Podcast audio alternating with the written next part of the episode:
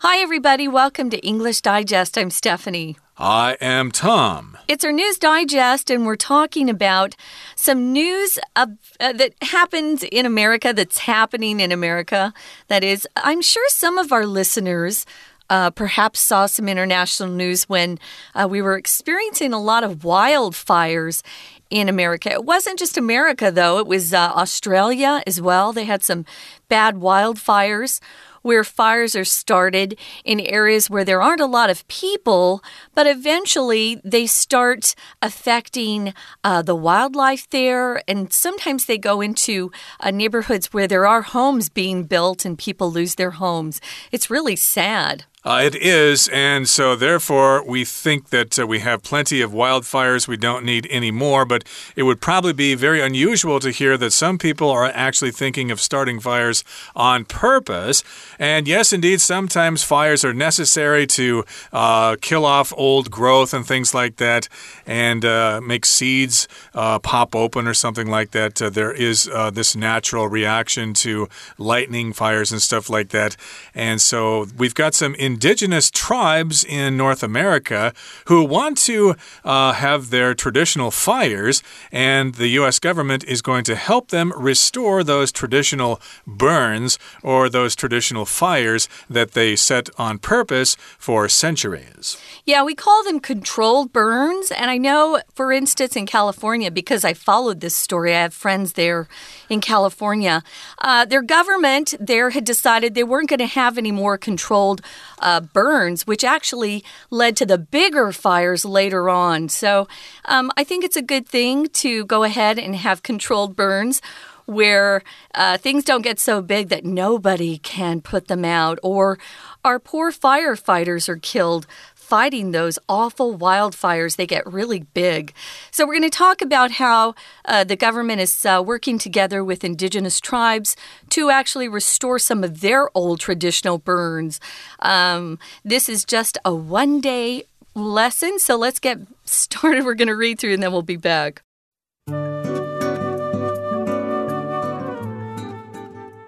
Devastating wildfires are now becoming more common because of climate change causing the U.S. government to review its prevention measures.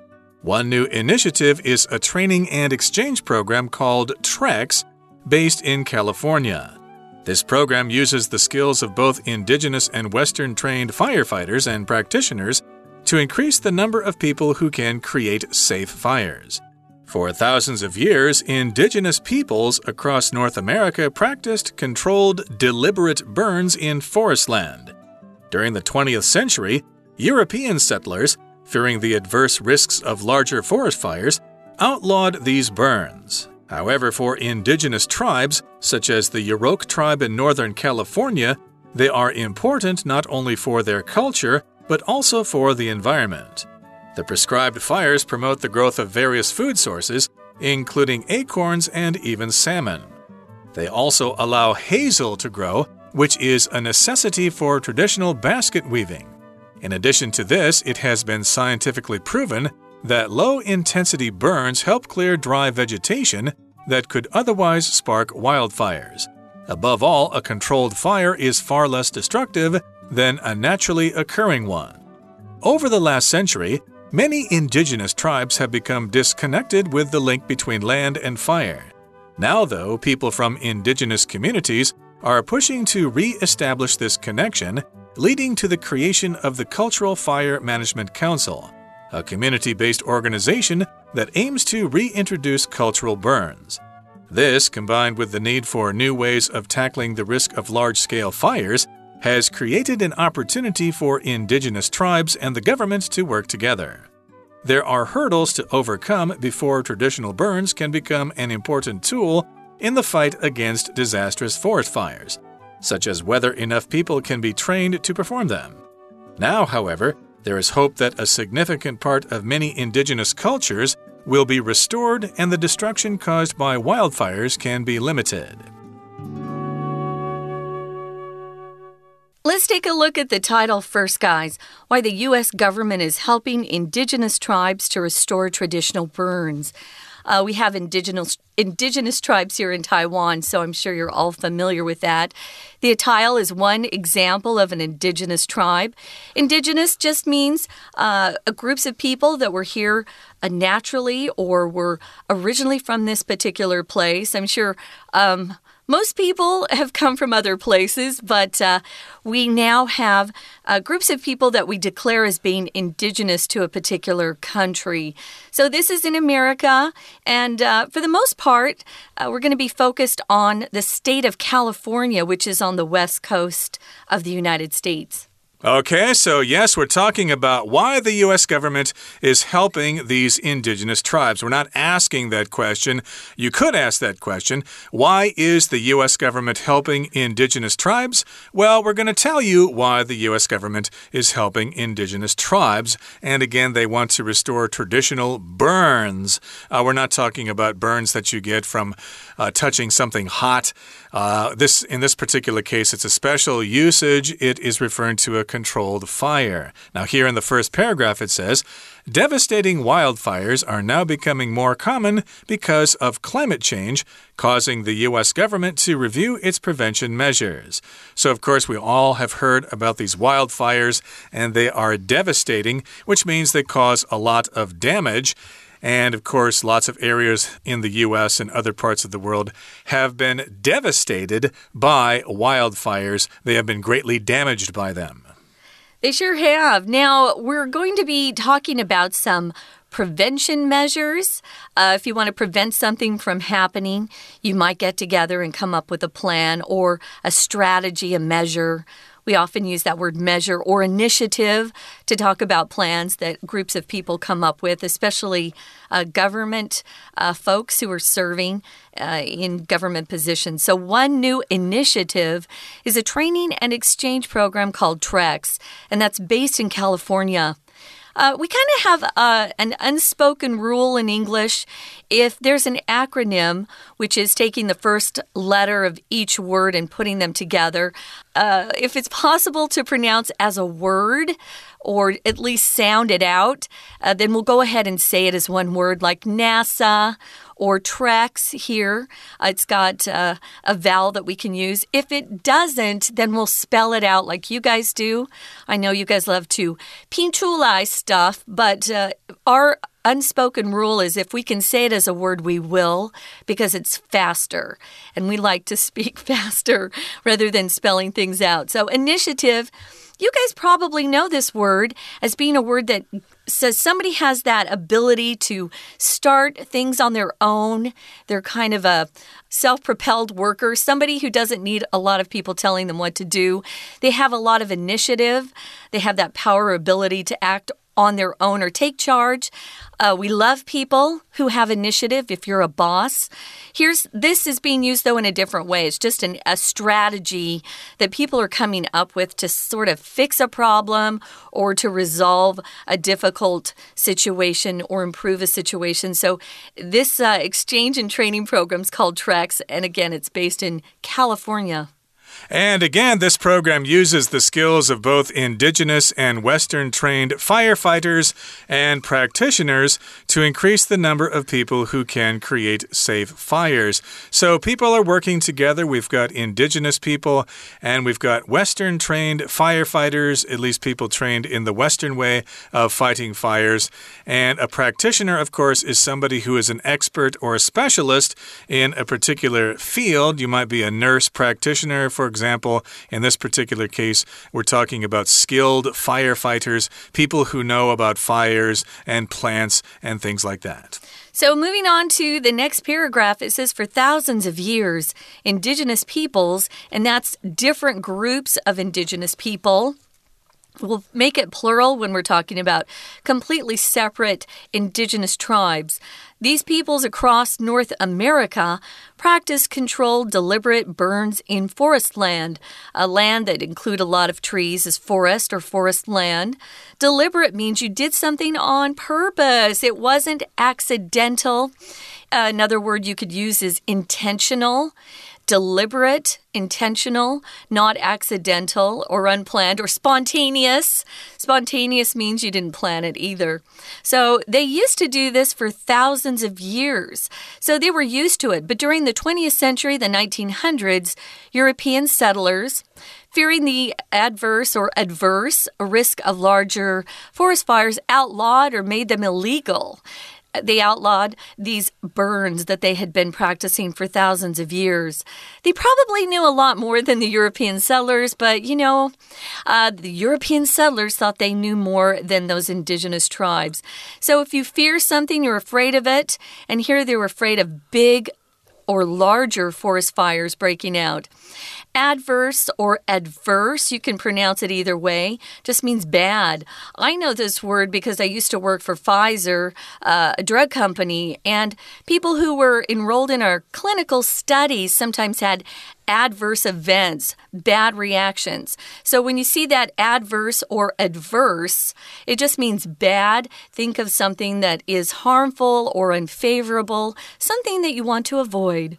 Right, so they were afraid that forest fires would cause trouble, they would cause damage, so they outlawed these burns. They said, you guys can't do that anymore because, hey, fires can cause damage. They'll burn down our log cabins and stuff like that. So they were outlawed. Uh, that means they were made against the law. However, for indigenous tribes, such as the Yurok tribe in Northern California, mm. they are important not only for their culture, but also for the environment. So these tribes have been living there for thousands of years, and they got to know the land pretty well, and they realized that those fires were necessary, and they were necessary for a couple of reasons, not only for their culture and ceremonies and stuff like that, but they were also necessary for the environment. And as we mentioned earlier in the program, sometimes controlled fires are useful for the preservation of trees and things like that. Okay, that brings us to the midway point in today's lesson. Let's take a break right now and listen to our Chinese teacher. 大家好，我是派老师。今天讲解的是五月份五月十六号 Unit Nine。Why the U.S. government is helping indigenous tribes to restore traditional burns？这是一篇新闻英文，内容提到森林大火的防范。说到森林大火，老师脑海中浮现一幕幕惊心动魄的景象：干枯的林地里，星火燎原，原本林木参天，山林变成一片火海。野生鸟兽嚎叫悲鸣，惊惶逃生。然而，森林大火并不是现代社会独有的问题。自古以来，有山林的地方就有助人无情、大火夺命的可能。有些原住民习惯与山林共处，传承了先民的智慧，会用焚林来解决无法控制森林大火的问题。这样子做。可以避免大规模失控的火灾。好，我们现在一起来看看学习重点，请看第一段的第一句：devastating wildfires，一直到 its prevention measures。请同学特别注意到这里的 review 这个单字，review 这个动词，这里表示美国政府他们在评估自己预防森林大火的措施。这 review 的意思比较像是 assess，a s s e s s，所以整句话的意思是说，由于气候变迁，致灾性的火灾、野火变得越来越常见，促使美国政府检讨防灾措施。那这样子的防灾措施，在加州呢叫做 TREX，T R E X，是培训交流计划。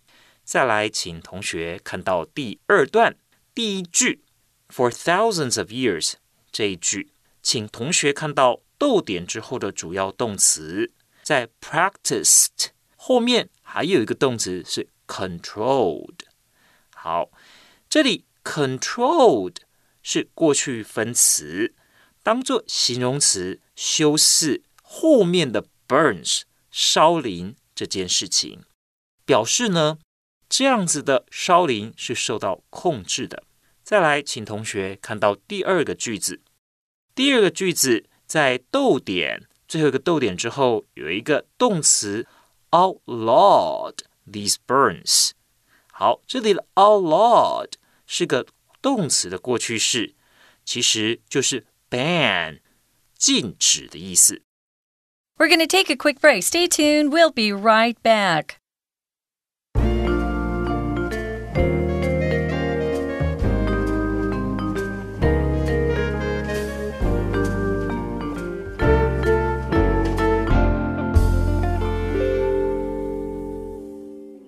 Welcome back, guys. We're talking about uh, the U.S. government working together with indigenous tribes to have what we're calling controlled burns uh, to hopefully cut down on these huge wildfires that we've been experiencing the last couple of years, especially. So, we talked about how for thousands of years, indigenous peoples across North America, they used to have these deliberate controlled burns. Uh, they felt like it was helpful to the land and to the wildlife around there. But during the 20th century, European settlers that came from Europe, they were uh, thinking, ooh, these look really scary and maybe that fire's going to get even bigger. So let's uh, let's make them illegal. To outlaw something is to make it illegal. Um, outlaw here is being used as one word as an adjective. To, they were outlawed. Um, you'll often hear this word if you're watching old fashioned Western movies. Oh, he's an outlaw. If you're an outlaw in an old fashioned Western movies, you are a bad guy and you kill people and uh, you probably rob people and do lots of bad things. He's an outlaw. We don't use that word today so much. Um, maybe someone's a mobster or he's a criminal, we'll say that. So they wanted to outlaw those uh, traditional controlled burns. But what ended up happening is our wildfires became even bigger. Right. So again, outlaw can be both a noun and a verb. And here it's being used as a verb that just means to make the practice illegal. Mm -hmm. You can be punished if you do that. However, for indigenous tribes, uh, for tribes like the Yurok tribe, fires are important for their culture and also for the environment.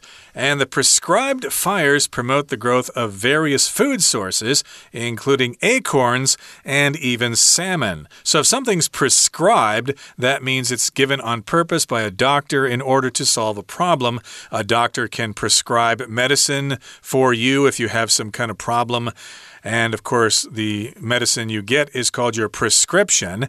But here, in this particular case, it means they are making these fires on purpose. They're kind of applying this practice to the environment as a way to solve a problem. So they're prescribed fires and they promote the growth of various food sources. And those food sources would include uh, nuts that come from oak trees, which are acorns.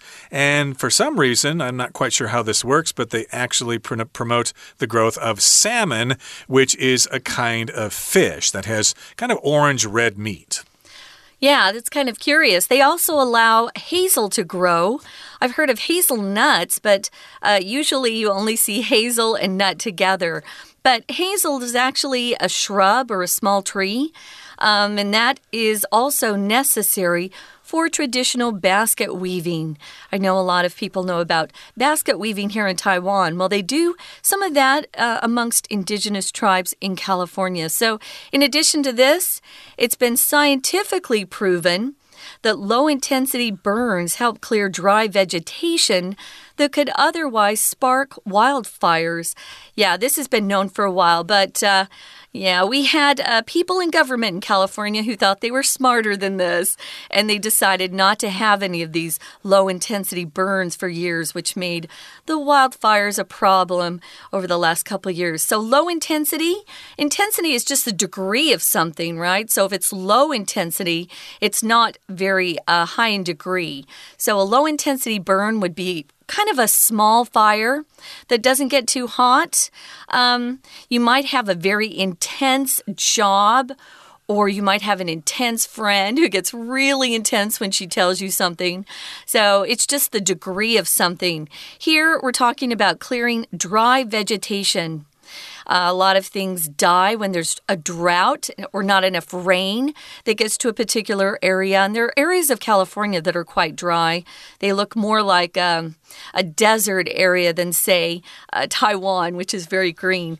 Uh, but if you spark something, you start it. So uh, this dry vegetation, all it would need is, as Tom said, those lightning fires, a little bit of lightning to hit, and there would start a fire. Of course, people start fires as well. We know that. But to spark means to start something. Spark can also be a noun. Sparks in your engine. A spark plug, of course, helps start your engine and make it run.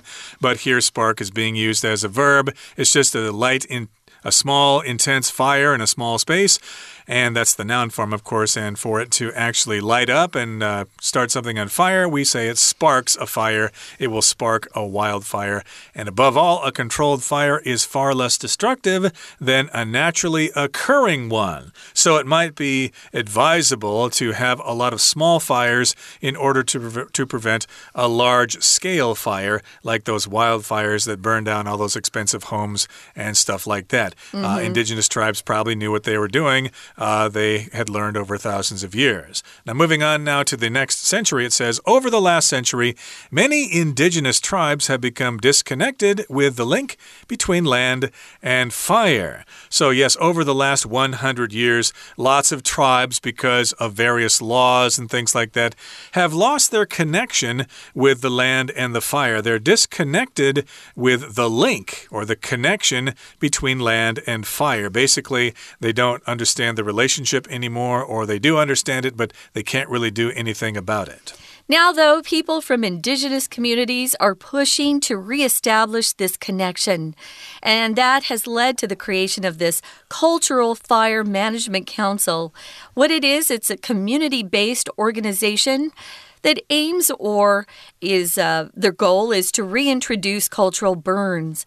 So if it's a community-based organization, it's a an organization that includes people from a particular area or interest. It could be people who are interested in that thing.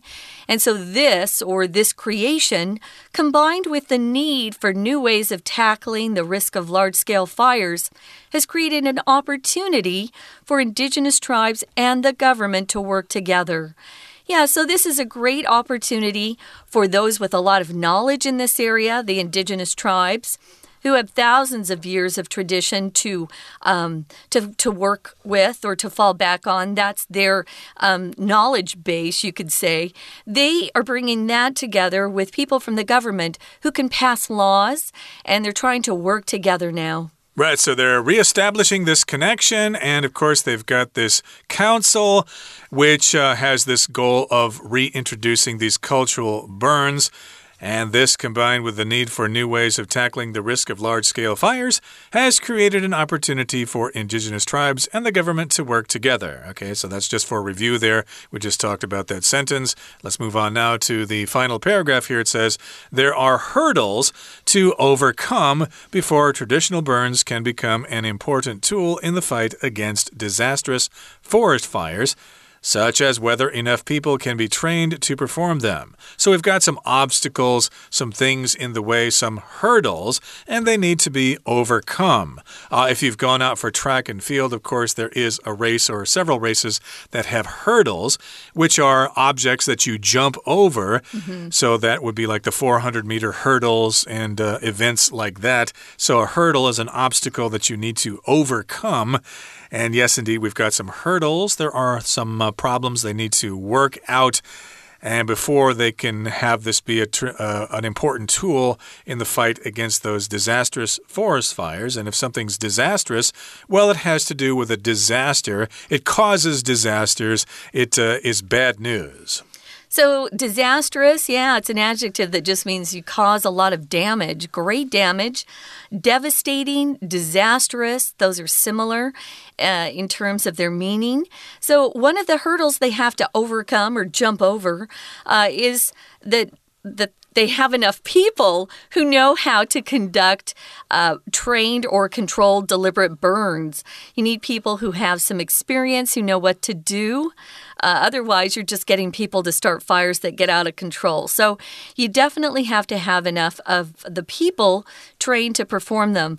Now, however, now, however, it says there is hope that a significant part of many indigenous cultures will be restored and the destruction caused by wildfires can be limited. We sure hope that. California is one of our prettiest states in America. But if you have too many wildfires, you, you destroy land and trees that will take decades to regrow, uh, maybe hundreds of years to look the same. So I hope they're very successful with these controlled, deliberate burns. Me too. And if there's such a problem here in Taiwan, maybe we should talk to the indigenous tribes here because they probably know a thing or two about how the land works. Okay, that brings us to the end of our discussion for today. It's time now to listen to our Chinese teacher. 北美原住民焚林有以下几点好处，那包括说，从第四句到第六句，其实都是在跟我们说明北美原住民焚林到底对大自然、对他们的生活带来哪些帮助。首先，promote the growth of various food sources， 就是让他们的各式各样的食物来源是能够进一步的生长的。那再来。第五个句子，则是 They also allow hazel to grow。那这里呢是也方便 hazel 来生长。那 hazel 的用处在哪呢？方便原住民可以呢做传传统的编篮。再来第六个句子，In addition to this 这个句子，这里表示低强度的焚林。有助于清除可能引发野火的干燥植批。好，请同学特别注意 “otherwise” 这个字，在 “could” 之后的这个 “otherwise”，这边的意思就是说，如果呢不采取低强度的焚林，原本可能会发生什么事情？就是这些植批它是会去引发野火的。再来，请同学看到第三段。第三段的第一个句子，Many indigenous tribes have become disconnected with the link between land and fire。所以，经过了一百多年，很多的原住民部落其实他们已经遗忘了土地以及这一种受到控制的烧林之间的连结了，所以才会有下面的第二句。请同学看到，从 now 一直到 to reintroduce cultural burns 这边，reintroduce 这个动词呢是 r 一这个字首再加上 introduce，introduce 其实是引进或者说我们说执行什么样子的做法的意思，所以 r 一是重新，这里等于是原住民又在重新执行这种跟他们传统文化有关的烧林，再来。请看到第四段，第四段的第一个句子，There are hurdles to overcome。要恢复原住民传统的烧林，是有一些障碍需要克服的。请同学把 hurdles to overcome 画起来。克服障碍，障碍是 hurdles，它所搭配的动词是 overcome。再来，请同学看到第二个句子，Now, however。There's hope that a significant part of many indigenous cultures will be restored. 这里 restored 是恢复的意思，表示呢把某样事物恢复到以前的状态。这里就是指恢复原住民文化。当然，我们说政府要恢复民众对于住宅市场、对于房地产市场的信心，恢复信心，我们也可以用 restore。The government restored confidence in the housing market。以上就是我们针对烧林五月十六号这篇新闻英文所做的中文讲解。谢谢大家。That's it for today, everybody. Thanks so much for joining us, and please join us again next time for another interesting topic and another interesting program from all of us here at English Digest. I'm Tom. I'm Stephanie. Goodbye. See ya.